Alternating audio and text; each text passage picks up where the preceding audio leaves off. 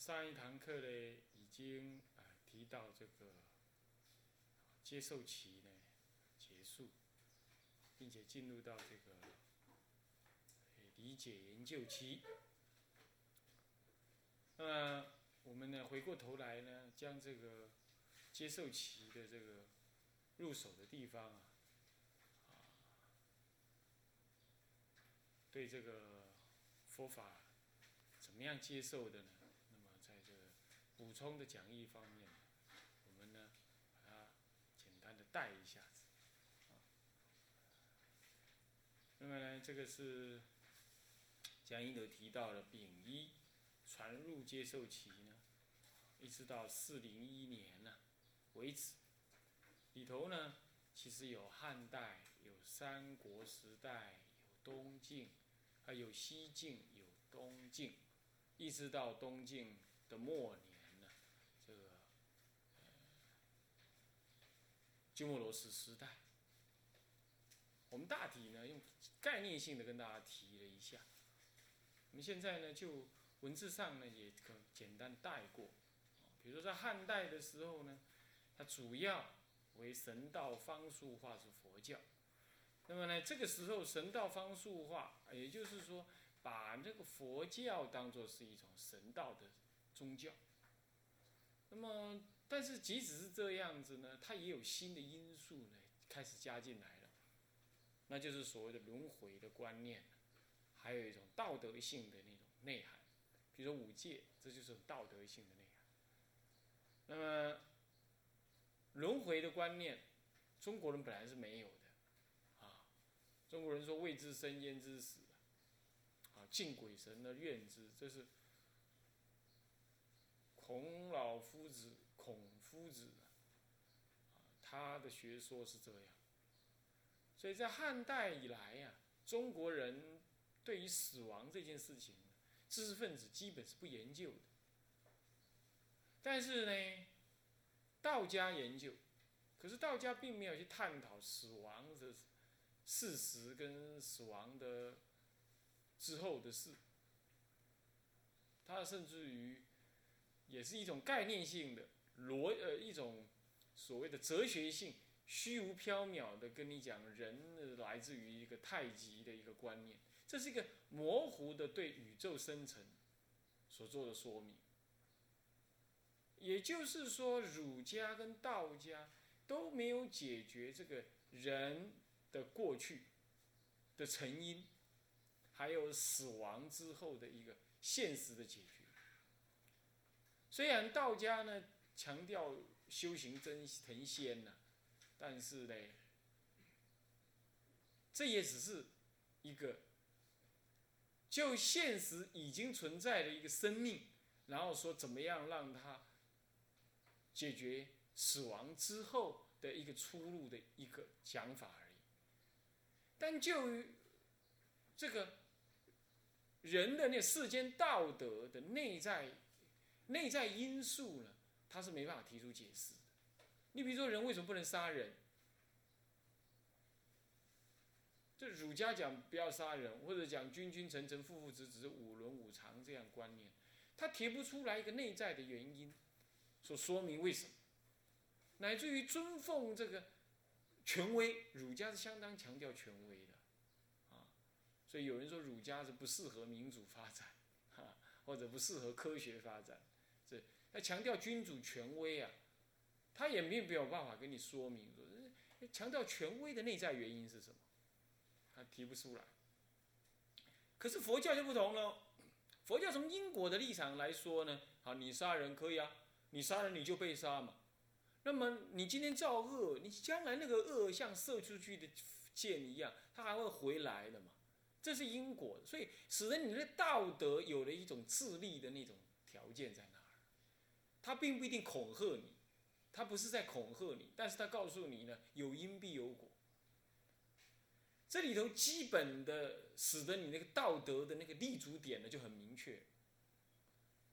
这在中国人在早先是并没有这些，啊，啊，百家争鸣里头也没有提到这些。坦白讲，因为中国人没修行，中国人只修人性。只有着人的性格本分上的修养，这是可以这么讲。他并没有，他并没有在禅定当中看到轮回的事实，或者就算有的话，他也不成为显学，也不成为一个独立的学派被一直推动。但是佛教一进来之后，这种观念呢开始有了，主要是轮回的观念，所以使得道德性内涵的开始出现。那么接着呢，我们处理的一个说出传时间的考察，那么有一个是可能啊传入最早可能，呃西汉成帝和平三年的时候，啊西元前二十六年就已经提到了有这么一部传的《列仙传》啊，就提到了这个佛经这两个字了。这佛这个字其实真存在，但是这里头有值得要考验的，就是这里怎么会有佛这个字呢？怎么会有佛经这个佛这个这个字呢？这个很值得人家怀疑，因为因为《三国志》里头呢，呃，佛这个字还没有出现，还在用浮屠，啊，还在用浮屠这两个字呢，来来指涉佛教。不过呢，很可能呢，在《列仙传》的前后，或者《列仙传》是被伪，也有可能啊，被伪造也有可能。但是我们至少可以知道说，那个时候的前后期呢，这个佛这个概念已经存在中国了。那么它被落入为文字，很显然在民间一定流传一阵子，啊才会落入文字的。换句话说，佛教传入绝对是在西元前的，啊就在西元前。那么一般考据的信史呢，比如说《更衣》里头，《三国志·魏志西龙传》引了。魏略，魏略已经失传这本书，但是呢，在《三国志》里头还引魏略。所以西安哀帝元寿元年，博士弟子景献受大肉之王，啊，王死，大肉之王。那么王死呢，就是一种什么国家的研究院呢？那受到一个外国使节口授浮屠经，这个浮屠布达，这浮屠就佛经。那么呢，复斗者其人也。复斗当时呢，当时没办法，没有没有统一的翻译名称，他翻译那个音，复复打复复复复复斗，啊，复兴复，你要你要发台语音哈，不能发所谓的那个满洲族的音。现在的国语是满女真族的的的的音呢。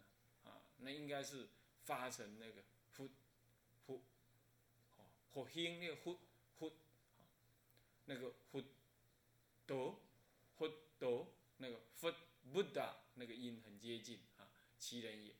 那么另外一个《后汉书》卷四十二英这个楚王英的传载啊，这些在书上也有了，我把它稍微列一下。这永平八年的西元六十五年的时候，夏昭。就楚王送黄老之为言，上浮屠之仁慈，这就是当时啊汉室对于他的一个重地楚王。这个楚王呢，呃，听说有要叛变，结果就把他给抓来了。但是他其实也不太清楚楚王是不是真的要叛变，不过就把他给说，人家说你有叛变哦，你给我说出，你给我说清楚。那楚王呢就下诏，呃，不是下诏。说说，他就他就自己说啊，我犯错，我没有这样做，我哪里敢呢？啊，但是呢，我请求呢，呃，自我惩罚，我来缴费，啊，上缴中央一些钱。那么这个汉室就看他呢，也表现出那种诚恳的样子，啊，他就给他面子，他就说了，说这个楚王啊，一平常都送这个皇帝跟老子的为言。为言就是什么道？为言就是指的那个《道德经》啊。那么呢，很崇尚什么呢？佛陀的什么呢？仁慈，仁慈就是他的寺庙去拜拜佛陀的啦。简单讲就这样。所以应该把他罚的钱还给他，让他再去供养呢什么呢？供养优婆塞还有比丘们。当时已经有比丘了。啊，这后面还有一段文是这么讲。可见呢，在永平八年的这西元六十五年的时候，明明确确的在王室里头已经都知道了有佛法这回事。历历史上研究是这样。好，不管他，那么这样子我们就知道传来是这样传的。那么传来的时间大概就在西元前之间就已经有了。那么传来的路径呢？这个以前我们提过了。啊，这个是大肉支还有安息国这两个地方。大肉支伊犁河，伊犁河上游是在指哪里呀？伊犁河就指现在新疆维吾尔维吾尔族自治区的西边，也是新疆的西边呢。新疆几乎整个都是维吾尔族，而维吾尔族呢，跟我们汉族有很大的不一样。你看他那样子呢，嗯，就是所谓的名副其实的胡人。你现在看他就有点像波斯人那样子，他是呃胡人呢，简单讲就这么回事儿了啊。新疆的西边儿啊，那安息国就波斯，哇，现在的伊朗那更遥远了。我们听起伊朗是觉得很遥远的地方，在当时的中国，伊朗啊没什么。你比如说三论宗的创宗之人呢，那个谁呀，张家，那个吧，那个创宗之人那个嘉祥大师啊，哎呀，他就是胡人，他就是伊朗人。你看一个伊朗人在中国竟然创立三论宗，所以现讲起来啊，我们现在的汉人呢，反而比以以前还封闭，以前还封闭。我们现在的文化，并不尽然比在那在那个汉朝末年，乃至于汉朝到唐朝之间呢，汉唐的时候啊，那个文化更荟萃，不尽然，不尽然。啊，以现在的交通这种发达的方式来比对当时，当时事实上更文化更荟萃，所以我们更应该要把心胸打开啊！哎，这个要是我们那一代，我们那一代就学了英语，不就把英语当做第二语言，这事实是这样，或者把什么日语当第二语言的话，台湾会更不得了啊！中国人要是早一点把世界性的语言当做第二类语言的话，出家人恐怕弘扬起佛法要更方便啊。所以，要是有人呢有那语言的能力，应该广学种种语言，吸纳种种文化，让佛教更具有那种世界性的那种那种眼光啊眼光。我每次来这里都会搭那个那那种什么游览车，游览车都会演电影，那我都会努力的看。你不说哎，你怎么在看电影呢？第一，看电影在小乘界里头是没有字的啊，但是其实是有字的，它还是一个小罪。不过最重要的是说，我可以从那里吸收一些一些所谓的外国人的文化。其实外国文化还是有值得你尊重的地方。你不应该中国人尤其尤其出家，中国的出家尤其自以为中国文化很了不起啊，如何这当然很了不起，可以。可是别人的文化也不会也不会很差。你也可以理解理解啊，是不是这样子？尤其是佛教应该世界化那你要世界化，你首先要了解别人的文化是什么，而吸收别人的文化其实最容易的。你去看书，你不一定有时间，你就看看那个电影，你感受一下，他们强调的那些观念是什么？那伦理，他们有他们的伦伦常观念，生命的价值啊，也有，也是有的，也是有的哈。啊，虽然它极端的表现，但还是有，可见当时是这样啊。好，那这样传进来的时候呢，这个有一个途，主要途径是凉州跟长安，经凉州、长安而入洛阳。这个主要是因为汉文帝的时候，为了大肉之，使得大肉之国呢，为了避匈奴而入北印度，建立贵霜王朝。当时的印度，因此就造成了印度跟西域通。那么呢，汉武帝的时候，北方有匈奴，匈奴就现在的蒙古人呢，可以这么讲啊。呃呃，为了要治西域，这个时候他得要通什么呢？为了治北方，他得要先通西方。你知道为什么吗？因为结盟于西方，就能够以西方的西域的盟国呢，来制衡什么呢？蒙古，呃，制衡蒙古的南下。因为蒙古你一南下，我发一通电报过去，我让西方的盟国呢去打那个什么，打匈奴的尾巴，哎，匈奴就不敢随便下来。就像现在的美国要制衡什么呢？要制衡当时的苏联或者现在的中共，他就要连什么呢？连日本乃至于哪里哪里，这都一样。世界的超强，为了维持它超强的地位，他得要搞一些搞一些什么假想敌。那为了要完成这些假想敌的封锁，他得要进行这合纵连横。啊，这全世界就是这回事儿啊，自古来都这样干。当时世界的超强是什么呢？啊，大汉天威，那汉朝。那么他就是通西域，那通西域就派张骞出使西域。出使西域，就像当时的季辛吉进中国一样，联中制恶啊，意思是一样的。那么出使西域之后呢，中国就跟大肉是一大肉汁一直保持的什么盟国的，但中国人自己往脸上贴金，他说那是啊藩属藩邦啊，叫做藩邦，藩邦就是他对我进贡。中国人一向就是这样很自大啊，这是真的，要小心，不适合，不适合佛教。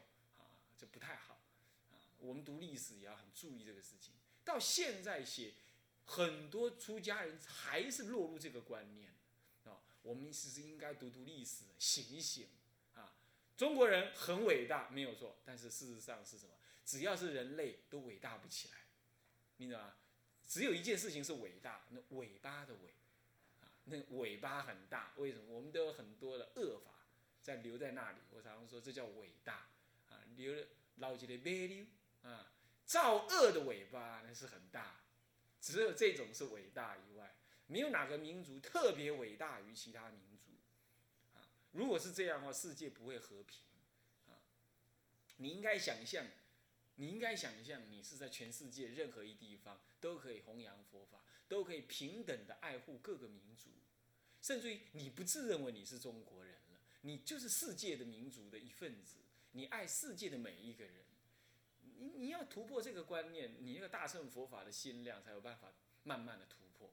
一般我们在学习大乘佛法，很少人告诉你这个关键点。不过这几年来，我一直在，我一直在面对这种这种事情。哈，种族不但台湾以内的种族，你要平等看待啊，你自己甚至要超越你自己的种族。你你唯有这样子，你才能够。一方面吸收佛法，像你自己本有的东西一样；二方面呢，把一切的，我们是西方人讲爱，中国人佛教有讲慈悲呢，很自然的普及于全人类。我为什么我要讲这个话？嗯，现在可能你在山里头，你没有那种感觉，但是可能在我们有生之年，世界化的情况会越来越不可控制，会越来越清楚。虽然即使是这样子的话，各民族的自我风格也会被强烈的建建立起来，但是呢，我们如果要讲大乘的话，这种观念可以通过历史当中慢慢的去体会到，我们必须这样来认知哈，不要过度的自我膨胀才好。好，那么接下来呢，传来的内容，这主要有两大支，这个你一定要给我记清楚。就是哪两支？就是安世高所代表的小乘佛法、声闻佛法，它内容主要是小乘的禅法跟小乘的什么啊？所谓的法术，法术就比如说啊，这个这个什么四圣谛啦、十二因缘啦啊，什么五戒啦，这一二三四五六七这这样子的一个这个数目这样子。还有呢，禅法，像这一点，这属于小乘的禅法，还有小乘的教理。第二大系统呢，就是从这是这是从安息国，就是伊朗这边传入的，由安世高所代表。所以安世高对于中国佛教的启蒙具有举足轻重的重要地位。不过他的影响力很快就削弱了啊，过不过三三国时代，传不过三国呢，他的影响力就有限。这主要有原因的哈，再来大肉之国，大肉之国这个人呢更传入的更严重，影响的更厉害，那就是支娄迦谶。支娄迦谶呢，呃，传入了道行般若经啊，就小乘般若，还有波州三昧经啊，这是弥陀本源的的故事的的的内容啊，这里头就已经传入了般若经了。那么中国从那个时候开始啊，就对般若经啊就很深的研究，而且一直研究不醉，终其汉代它传入般若经，一直到达隋唐，般若经的研究是无时停止。前后呢，前后啊，足足有三四百年的时间的研究，啊，超是呃超过四百年的研究，般若经的研究一直都很兴盛，啊，一直都很兴盛。啊这点这点观念很重要，而而而最重要就自由家正在这个年代，一七九年呢来华啊，东汉灵帝光和年间来。好，这是重点啊，以书你们自己再去看。那么丁二呢啊，里头的哦，标题怎么漏掉啊？这个丁二应该是指的三国了啊，三国的时代。三国时代外在环境是什么样子的时代呢？外在的环境基本上是一个分裂与战争不止的时代。三国啊就是这样子。那么一方面呢，曹魏啊禁止的，这是很重大的，这是重点啊。曹魏禁止了方术，还有神仙思想的流行。神仙思想的流行。那么这一点啊，二方面随着汉室的衰亡，儒家思想的主导地位呢也松动。这两个原因导致老庄自由思想兴起。这里头有一个是，这我这个正史年中啊，这个是正史年中，这是个年号啊。正史年中提倡老庄而排斥儒教。历史上称为正史之风啊兴起，但是呢，曹魏呢又一件事情，就曹操这位老兄，他呢有一次亲眼看到了这个这个道术啊，施展道法，蛊惑人心呢，让社会有点动荡，那么他就下令了禁止什么呢？禁止这个道术。你知道啊，这一禁止道术呢，早期佛教就跟道术相合的，因为。西方来的那些出家人，穿着跟一般老百姓不一样，那么呢，有的又会造斗道术，在这种情况呢，呃呃，又会坐禅，所以声闻佛法尤其注重坐禅呢，他有难难免有一些神通啊，就被认定为是一种道术。那么结果道术呢一进之后啊，道术兴，声闻佛法跟着顺便兴起来，结果道术被禁止了，哎，声闻佛法也被禁。这样就促成了中国的小乘佛法呢，就不太流通，不太流通，不是不在，是不太流通了。但大乘佛法呢，呃，它是谈般若，般若是谈性空，性空有玄虚的内容的的特质，结果就跟老庄相结合。这是在三国时代开始就已经这样，就已经开始这样。那么这种情况呢？